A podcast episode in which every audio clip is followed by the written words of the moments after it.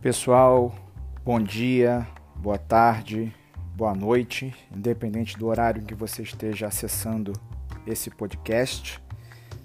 Bom, sou Cristiano Tebaldi, professor da disciplina Introdução ao Estudo do Direito 2, na Unidade Centro da Universidade Cândido Mendes.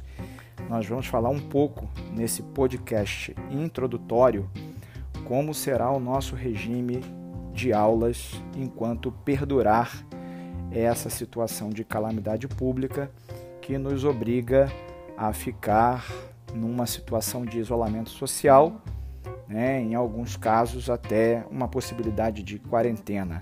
E isso pode perdurar, pessoal, até o próximo dia 17 de abril. Então, dito isso, nós vamos, é, a partir de agora, passar algumas poucas instruções nesse primeiro áudio de como vai funcionar o nosso regime de aulas enquanto perdurar essa situação excepcional de não estarmos presencialmente todas as segundas-feiras, como fazemos sempre e como, como gostamos muito né, de estar às segundas-feiras com vocês. Vamos lá, a primeira coisa, foi criada uma turma virtual no ambiente é, do Google Classroom, é uma plataforma do Google gratuita, aonde uma turma virtual de introdução ao estudo do direito foi criada e vocês já foram incluídos nessa turma, receberam um código ou foram convidados por e-mail. Enfim, todo o material didático vai estar à disposição de vocês nesta plataforma do Google Classroom, ou seja, material didático para aula, videoaulas, áudios, podcasts, material em PowerPoint, em PDF, tudo vai estar à disposição de vocês. A partir de amanhã, paulatinamente, esse material vai sendo liberado para que vocês possam entrar e consultar, ok? Não obstante, pessoal, nós vamos preservar os nossos encontros semanais, Todas as segundas-feiras, a partir das 18 horas, nós vamos fazer webconferências ou lives no Instagram para que a gente possa ter o contato direto, né, pela tela do computador ou do telefone celular, mas para que a gente possa estar tá semanalmente se vendo, trocando informação, trocando conteúdo, tirando dúvidas, e isso já começa a partir desta segunda-feira dia 23 de março, às 18 horas. Nós vamos combinar até lá exatamente o que vocês têm que fazer, ok? Nós vamos passar instruções do que vocês precisam fazer para acessar esse conteúdo, essa live, para que a gente possa estar juntos numa plataforma ou no Instagram. A plataforma pode ser o Zoom, não sabemos ainda, Vamos saber se todos conseguirão ou não instalar o Zoom, mas podemos também usar o live do Instagram para ter esse contato com vocês, ok? É, como se dará a frequência da disciplina? Teremos frequência? Sim, teremos frequência, só que vai ser um pouco diferente. Durante a semana, após a aula, eu encaminharei para vocês um trabalho, uma atividade, e a aferição de frequência será o cumprimento e a entrega dessa atividade por e-mail. Eu corrijo e devolvo para vocês, ok? Então, esses trabalhos semanais são os trabalhos que vão, é, a princípio, aferir a frequência de vocês, ok? É, avaliações. A nossa P1 provavelmente será substituída por um formato virtual. Então, nós vamos chegar ainda a ideia, um formato do que será aplicado como prova P1 para que vocês possam fazer online e também ter a aferição online. Claro que, se dessa forma for adotada, será um trabalho mais robusto, mais complexo do que as nossas atividades semanais. Ok, pessoal? É, nós vamos usar esse podcast também para enviar outras informações para vocês durante a semana conteúdo jurídico, ideias também que possam entreter vocês ao longo dessa semana, ok? Tchau, tchau, um grande abraço.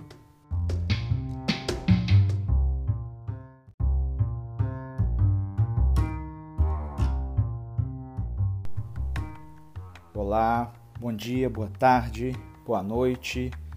Não importa o momento em que você está ouvindo esse áudio hoje nós vamos dedicar esse podcast com os pontos principais da nossa última aula, cujo tema foi o processo legislativo.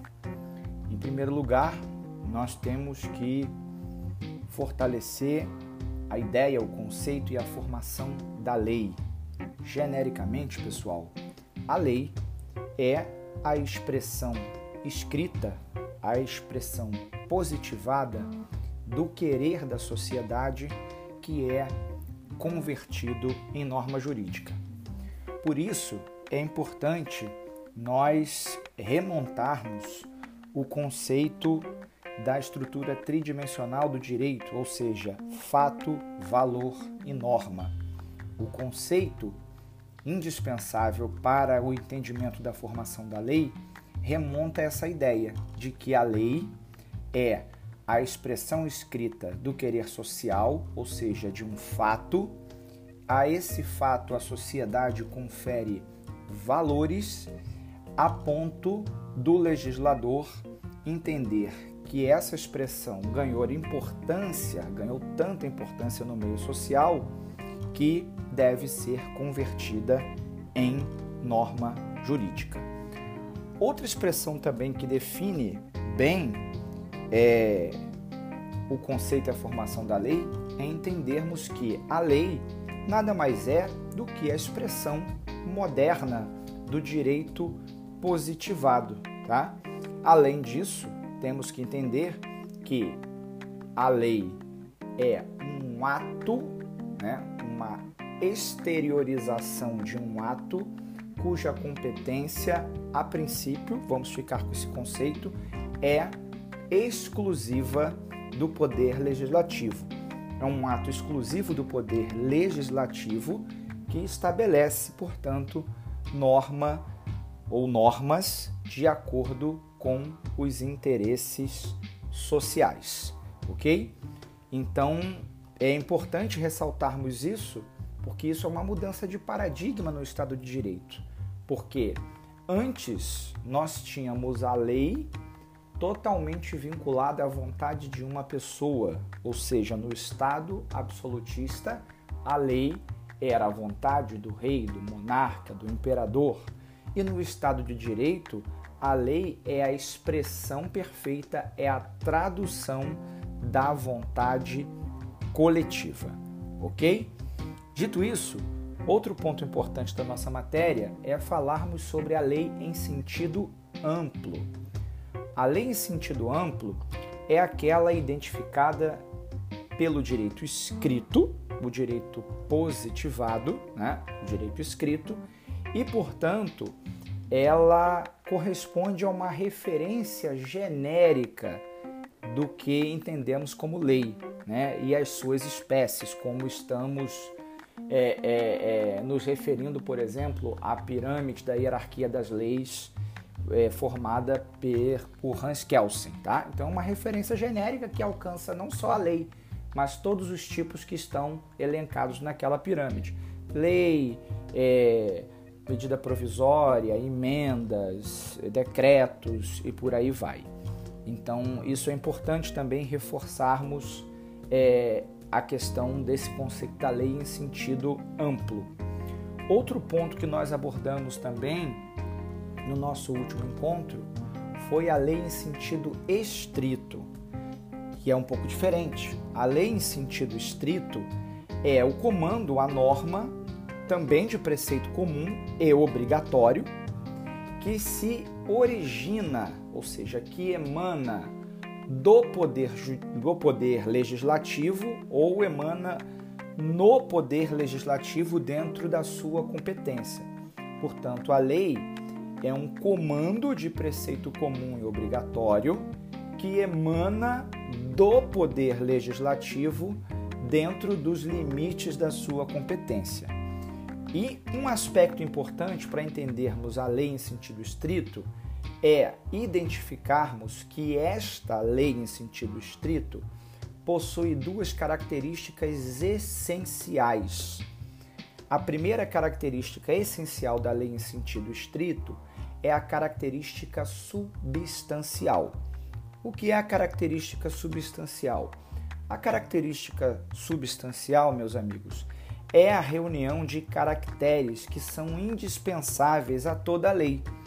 E quais são os caracteres indispensáveis a toda lei? São exatamente os caracteres que nós já estudamos no semestre passado e identificamos para questões assim de fixação de conteúdo pela sigla GABIC. Então, os caracteres substanciais são a generalidade, a abstratividade, a bilateralidade, a imperatividade e a coercibilidade. Então, a lei, em sentido estrito, é a lei que possui caracteres substanciais. Essas cinco características que eu acabei de descrever, sempre em função de um bem comum porque o objetivo de toda lei, o objetivo de toda norma jurídica é produzir o bem comum. A segunda característica da lei em sentido estrito é a característica formal. O que é a característica formal? É aquela característica que se relaciona com o rito, com a formalidade como um requisito de validade. Então, esse rito, esta formalidade, tem a ver com a forma, com a competência e com o ato. Ou seja, nas características formais, a lei deve apresentar uma forma escrita, ela deve ser emanada do poder legislativo dentro de um processo regular, e o ato significa que ela deve ser promulgada e publicada. Ok? O próximo ponto que foi abordado no nosso último encontro é justamente identificarmos as diferenças entre a lei em sentido formal e a lei em sentido formal material.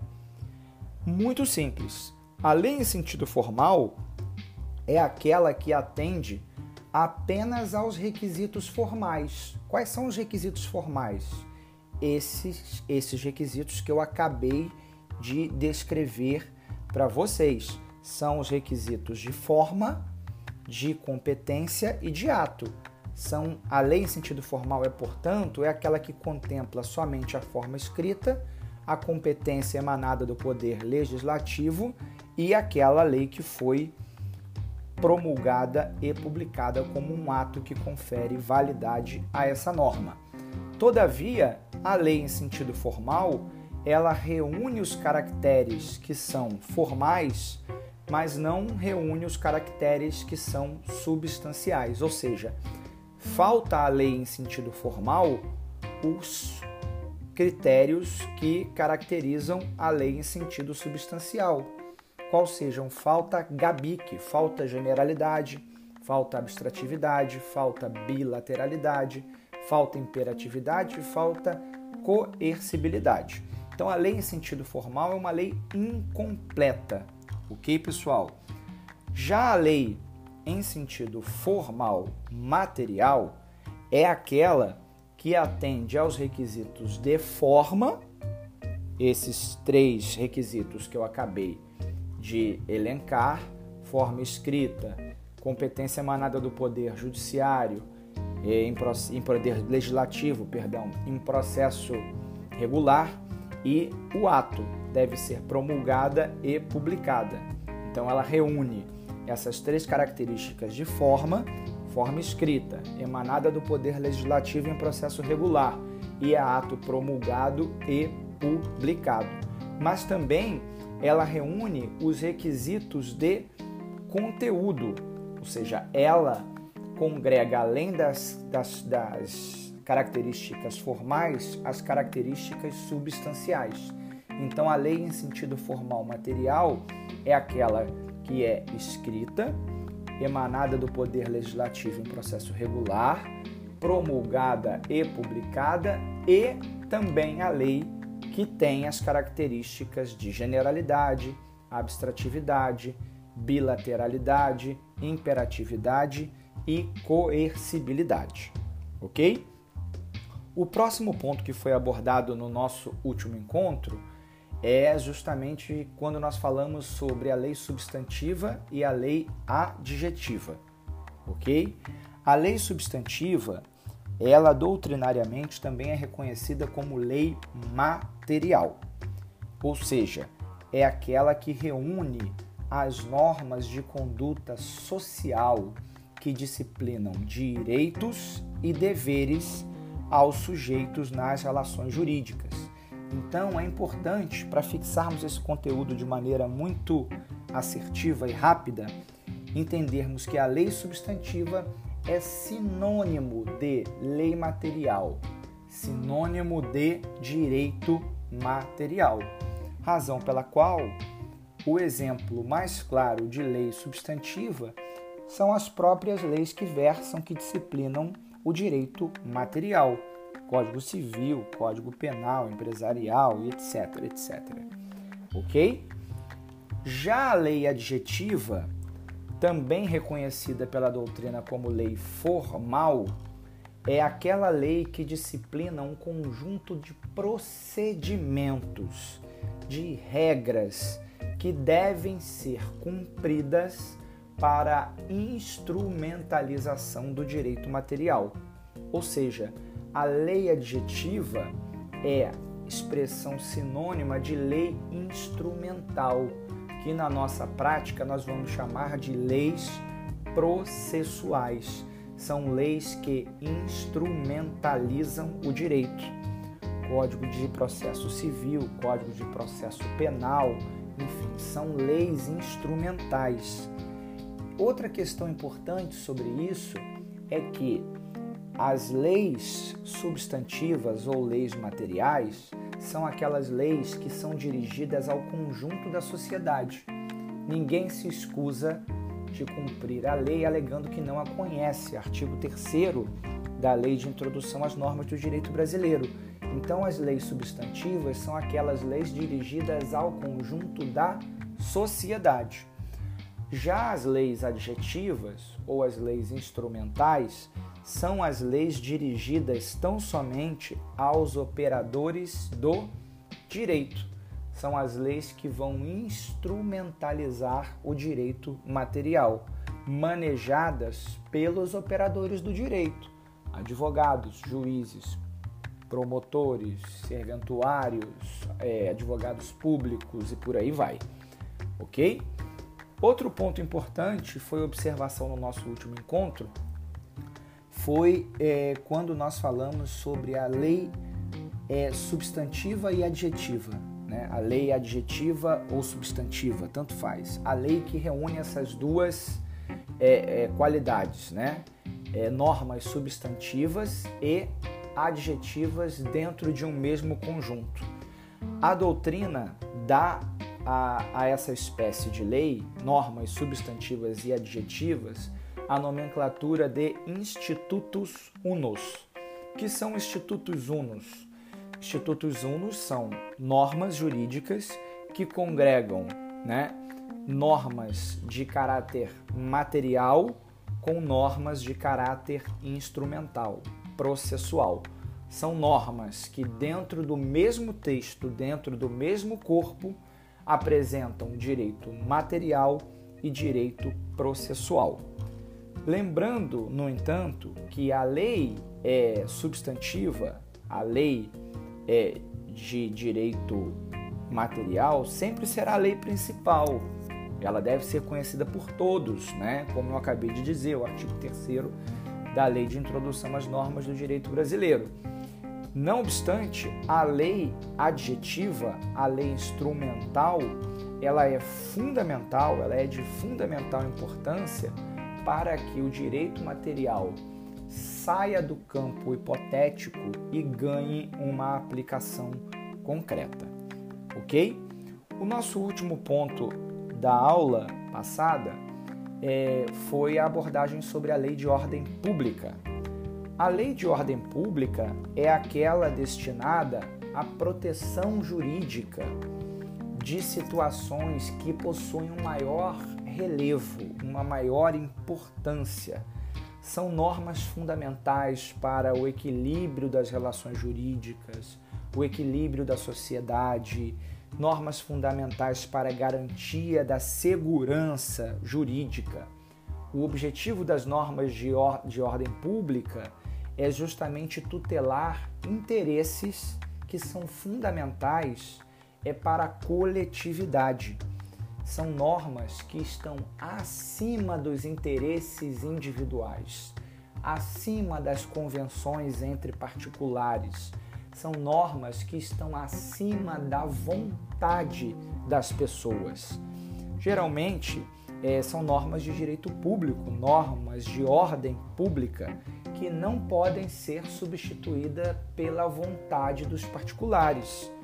Ela dispõe, por exemplo, sobre direitos personalíssimos, né, direitos da personalidade, que são reconhecidos como direitos irrenunciáveis, intransmissíveis, sobre a pessoa que não pode, por exemplo, renunciar ao seu nome, ao seu corpo, à sua imagem, às suas características que constituem a sua identidade, são direito, direitos vinculados à promoção da dignidade, da integridade da pessoa humana, direito que versa sobre questões de capacidade, sobre questões de ordem pública como prescrição, nulidade, normas é, constitucionais, processuais, são garantias, é, por exemplo, das relações de trabalho.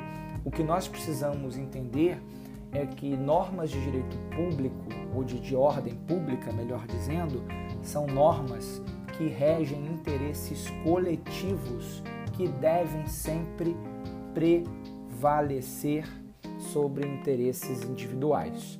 E por último, uma observação sobre lei de ordem pública. Essas normas, essas leis de ordem pública, elas devem ser sempre interpretadas de maneira estrita.